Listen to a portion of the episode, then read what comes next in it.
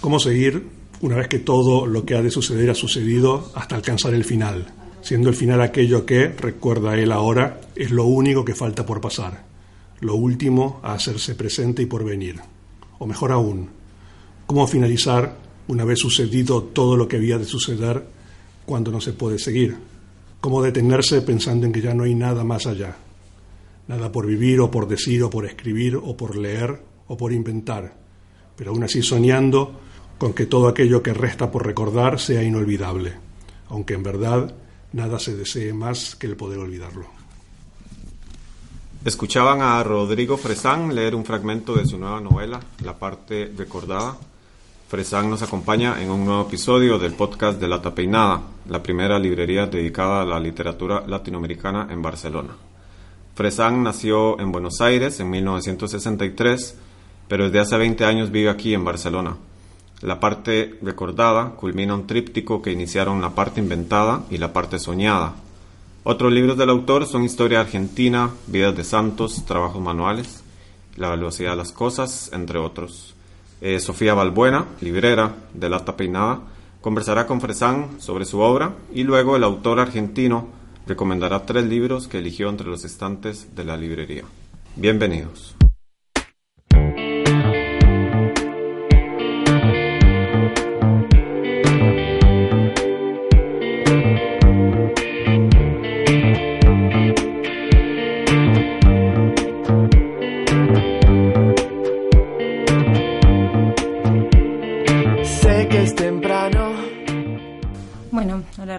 Muchas gracias por dejar que te entrevistemos. una gracias a ustedes. Una librera inexperta como yo. No, los, libreros son los más expertos, digamos, a la hora de entrevistar, espero. Sí, bueno, espero estar a la altura. La verdad, nunca nunca hice una entrevista, la primera vez. Eh, en realidad, y más que hablar yo, qué sé yo, me parece que, que sería interesante, y que si bien cada uno de los libros, este libro termina una trilogía, que, que llenan 2.001 páginas. Eh, a mí me gustaría que hablemos en relación al concepto de unidad de estos tres libros, ¿no? porque cada uno tiene su principio, su final, eh, su, sucesión de eventos en, en, las páginas consignadas y tal, pero aparte, digamos, esto tiene otro nombre cuando se juntan las tres partes que se llama la parte contada. Sí, que es un título como la parte contada es como tentativo en realidad, es para ponerle un título, ¿no? También. Puede llamarse las partes también, ¿no? Ah, pero, pero bueno, yo siempre puntualizo que me, que me gusta más decir tríptico que trilogía, ¿no? Porque trilogía da como una idea más de linealidad del Señor de los Anillos, de, de historia eh, sinuosa, pero en línea recta que va de A a B, ¿no? Esto pasa por todas las letras al mismo tiempo y me parece que la, la idea del tríptico, como ciertos cuadros o los biombos, lo que a mí me gusta es que se pueda doblar de diferentes maneras y superponerse las imágenes unas contra otras. En realidad transcurre todo, todo un poco al mismo tiempo, ¿no? Y el porqué de la parte primero inventada, después recordada, después soñada y por último recordada, es que me parece a mí que son los, los tres motores o los tres, las tres acciones que acaban configurando cómo se narra, ¿no? O lo que se va a narrar, ecualizadas en diferentes proporciones, puede ser un poco más de una, un poco más de otra, a veces otra completamente ausente, ¿no? Pero me parecen los tres ingredientes básicos de, toda receta a la hora de tener que contar algo, ¿no? A mí me, revisando un poco, digamos, el resto de tus libros y tu obra en general, eh, yo encontraba como determinados temas que, y en función también de los títulos que, que, que ya plantean que plantean digamos, los temas que son de tu interés y, demás. Y en realidad me mm, quería preguntarte si, si, si este es un libro, o sea, o lo que yo entendía o entiendo es como que es un poco un libro o, un tríptico en relación a cómo se recuerda, que se construye a partir de lo que se recuerda, digamos, y cómo la imaginación o la escritura transforma aquello que se recuerda, que ese sueño que se inventa, ¿no? O sea, cómo la invención viene a funcionar un poco como la memoria, quizás. Sí, hay un poco de eso, digamos. El, el, el libro es un poco también, más allá de que cuenta una historia y hay un arco dramático bastante evidente, también funciona un poco como manual de, de instrucciones o desinstrucciones, ¿no? de construcciones o de construcciones. ¿no? Y hay una cantidad de elementos que, que se repiten no solo en estos tres libros, sino en todos mis libros anteriores, ¿no? en la cantidad de, de filias en las que yo vuelvo una y otra vez, ¿no? Como pueden ser el, el A Day in the Life de los Beatles o 2001 dice del espacio de, de Kubrick o, o, Bob Dylan o, o, ciertos ciertas películas también, bueno, ciertos libros, por supuesto. Eh, en realidad, la parte recordada cierra la historia que, que cuentan los, los tres libros, pero también cierra hay constantes referencias y reescrituras y juegos y guiños con todos mis libros anteriores también, ¿no? De hecho, el protagonista del libro, que no soy yo, es una especie de yo alternativo que tiene un libro que se llama Industria Nacional, que es un poco como historia argentina, etcétera, etcétera. Una cantidad de, de juegos metaficcionales que a mí siempre me gustaron, siempre me divirtieron mucho en los escritores que me gustan, y también de una manera velada y por reacción una, una especie de crítica a toda la nueva literatura del yo y la autoficción y la cosa puramente testimonial y, radiográfica y fotográfica. ¿no?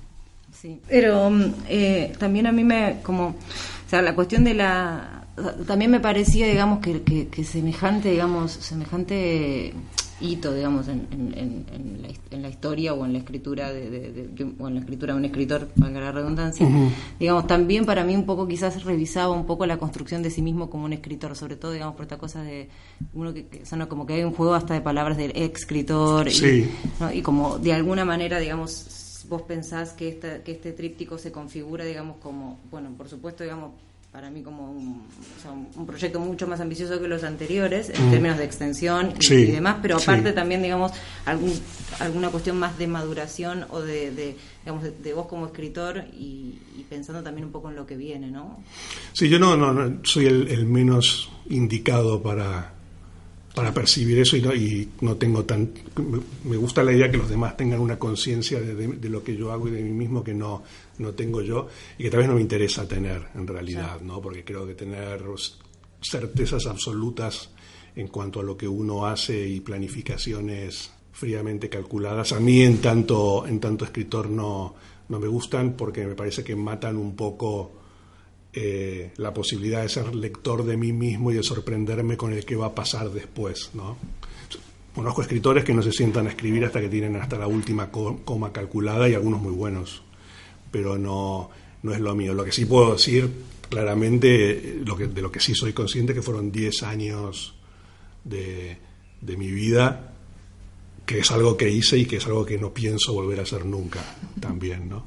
Digamos, tampoco lo hice solo, ¿no? Bueno, Daniel, que está aquí a mis espaldas, mi, hijo me ayudó muchísimo, ¿no? Las portadas de los libros son de él, la, idea, la inclusión de este personaje no se hubiera producido de no ser por él. Incluso hay varios párrafos del último libro que, salen de un texto que escribió él que se llama eh, Consejos. Consejos de un hombre que duerme en el suelo o algo por decirlo, que es un texto que escribió él. Pero, pero te vuelvo a decir, no, no, yo no tengo mayor, eh, mayor idea de lo que hice o lo que dejé de hacer, eh, salvo la, de querer eh, incluir una cantidad de cosas, ¿no? Muchas, me parece. Pero, pero el resultado final de eso no, no lo sé, ahí está. Ya, pero, pero pensás que, digamos, o sea, como, por, esta, por esta cosa que aparte hemos visto en otros escritores que son bastante eh, yo lo he leído en otros escritores también, ¿no? Pero esta cosa de revisitar la obra pasada y volver la parte de la propia. Y, eh, digamos, y tú. O sea, yo, no, no conozco, por lo pronto, o sea, no, no me acuerdo, digamos, de otro escritor que, que, que que revise tanto y reescriba tanto sus libros ya terminados. Don Henry James es el que lo hizo, porque reescribió absolutamente todo y pagó una edición total en los últimos años de su vida de toda su obra y le fue muy mal económicamente, no, vendió, no vendió nada. Entonces yo prefiero hacerlo a lo largo, no, no, esperar al final de la vida, sino ir haciéndolo a lo largo de la mía cuenta de editoriales. me, parece, me parece mucho más sano. Pero como esta, o sea, como en, ese sentido yo le pregunta, digo, como puede ser que este tríptico o esta apuesta particular, digamos, un poco recoja o, revise también, aunque de, forma subsidiaria o de otra manera, mm. todo el resto de las cosas que has escrito? Sí, seguramente, seguramente. También como canta Batiato en una canción, ya soy un hombre de una cierta edad, o sea que estoy ya como iniciando así como, como comienzo a releer libros que me, que me gustaron mucho en, en mi adolescencia para leerlos de otra manera, a veces decepcionándome y otras veces maravillándome aún más. También hago un proceso sobre, sobre lo mío, pero bueno, reescribiéndolo en este caso, ¿no? Pero mejorándolo, ¿no? O, o, viéndolo ya con una cierta, con una cierta perspectiva, ¿no? De todas maneras, vuelvo a insistir, el, personaje del libro no, no, no soy yo, es, es, un, es un yo que tomó decisiones muy, muy diferentes y se convirtió en otra cosa y que sucumbió a algo que yo creo que está siempre en, en las fantasías de, de, todo escritor, sobre todo en la adolescencia o en la juventud, cuando dice que no sé, la literatura lo va a hacer todo y se va a entregar nada más que la literatura, ¿no? cosa que yo no hice, por suerte, ¿no? Está la vida familiar, los afectos y todo eso, ¿no? Sí.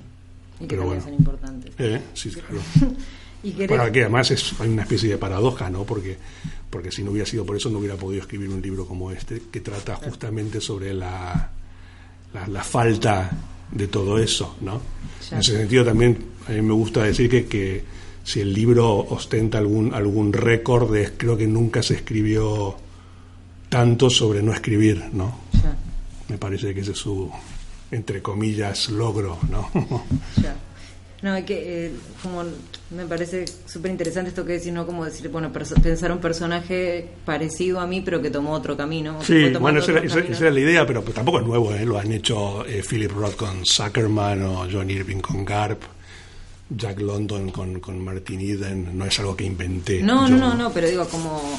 Pero sí me parece que. como un punto de partida y sobre todo, digamos, con lo que decías antes, y bueno, la historia, cómo se te ocurrió, cómo se te ocurrió mm, el personaje. Sí. Y, y, incluso hasta la historia de, de cómo se, se, armaron las tapas de, del libro, ¿no? Que fueron... Sí, pero también me parece un poco. El, el libro tiene una especie de, de larga diatriba contra la, la, autoficción y la literatura del yo, cosa que a mí no me, no me preocupa tanto. Quiero decir, la, las eh, yo comparto muchas de las filias con el personaje pero, y, y, algunas de las fobias, pero no con el nivel de intensidad ya. que las tiene el personaje. ¿no? El personaje, además, todo lo que odia, sean los teléfonos móviles o la, o la autoficción, lo, lo, odia por cuestiones muy puntuales de su biografía que la ausencia de teléfonos móviles en un determinado momento impidió enmendar una, un, una gran, se puede decir, cagada. ¿no? Sí, claro. Sí que se había mandado y, y, la autoficción también a él le está vedada porque no puede contar realmente la, su historia, la historia de su infancia, ¿no?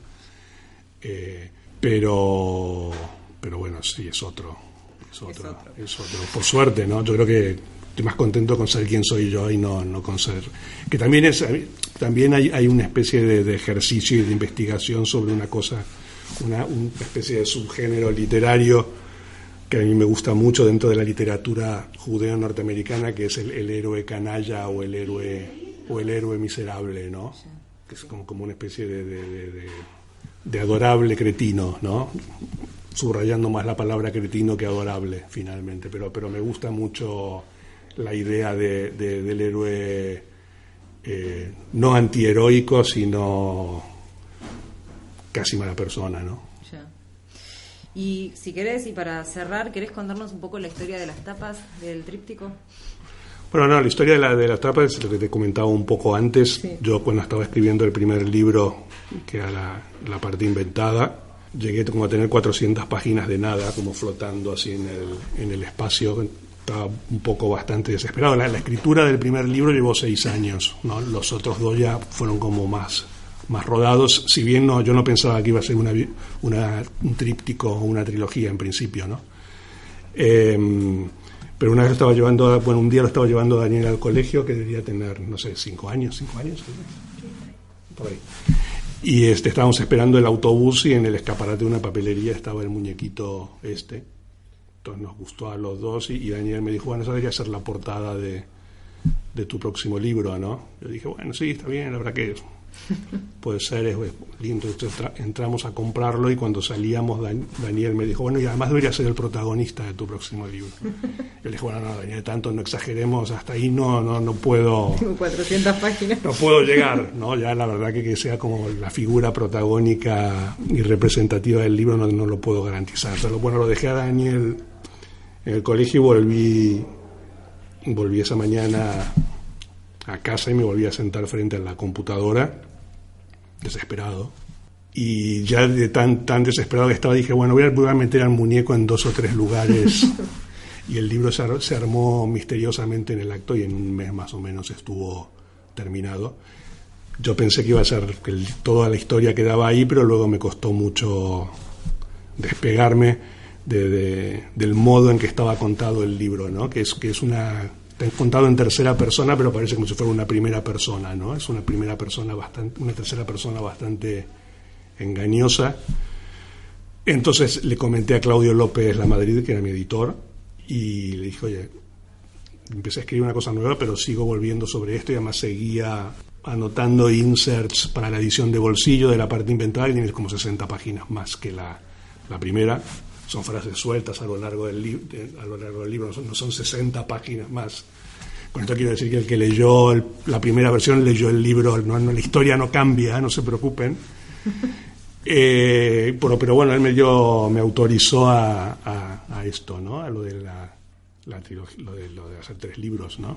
Y en ese sentido mi agradecimiento absoluto para, para con él, ¿no? Porque quiero decir, creo que no, que na- eh, un editor que además que además de trabajar el manuscrito que uno le lleva, que es su tarea habitual, en mi caso yo tuve la, la suerte de que Claudio me hizo escribir libros que yo no pensaba escribir, ¿no?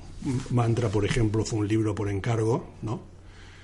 Eh, y que en su momento, claro, yo siempre digo, cuando, cuando te hacen un encargo hay dos maneras de encararlo. Uno decir es un encargo y saca, hacerlo correctamente, pero quitártelo de encima y que ese libro sea como una especie de, de hijo bizarro dentro de tu bibliografía. O la otra, que es lo que hice yo, que dije, bueno, como es un encargo, me voy a permitir hacer absolutamente todo lo que no, no me hubiera atrevido a hacer en un libro mío al 100%, ¿no?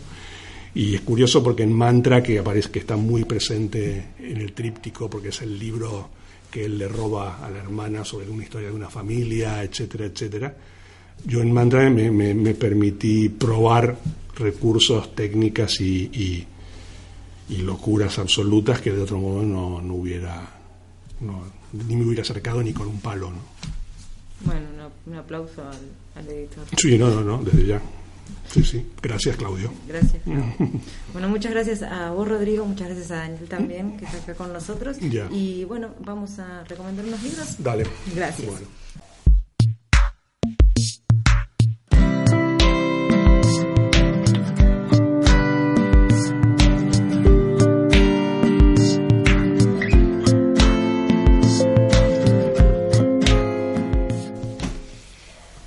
Escuchamos tus recomendaciones.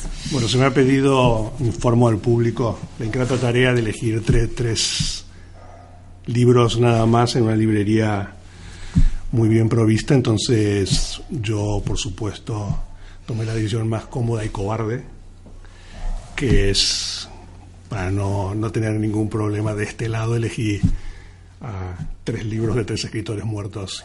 ¿eh? Tres libros inmortales de tres escritores muertos.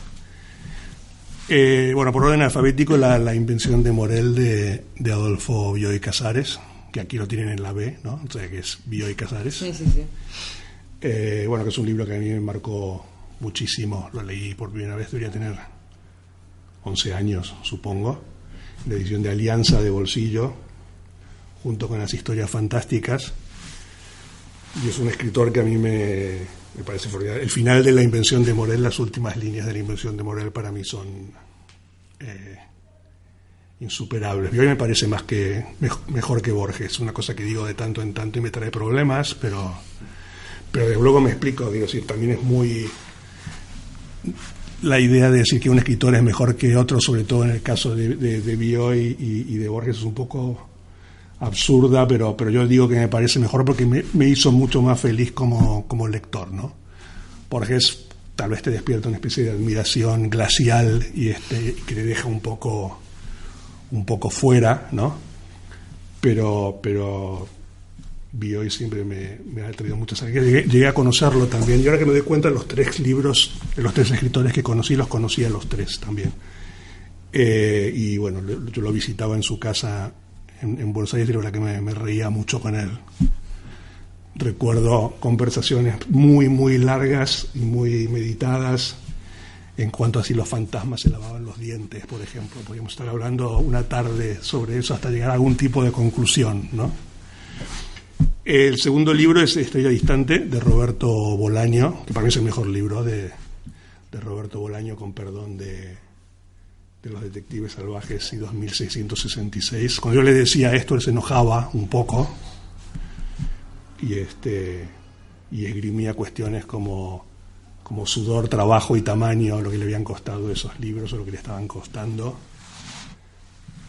Pero, pero bueno, quiero decir, a mí eh, me parece que es un libro formalmente perfecto, me parece una gran puerta de entrada para, para el mundo de, de Bolaño. Y, y la verdad que el otro día pensaba, decía que bueno, uno lamenta las ausencias de los amigos y de los escritores por muchísimas razones, pero me hubiera, me, me, me, la verdad que siento mucha curiosidad porque hubiera pensado Roberto de, la parte, de las tres partes mías, a ver qué me, qué me decía. Tal vez le parecían horribles, pero, pero también hubiera sido interesante. Y el tercero son los, eh, los cuentos completos de, Fogwill.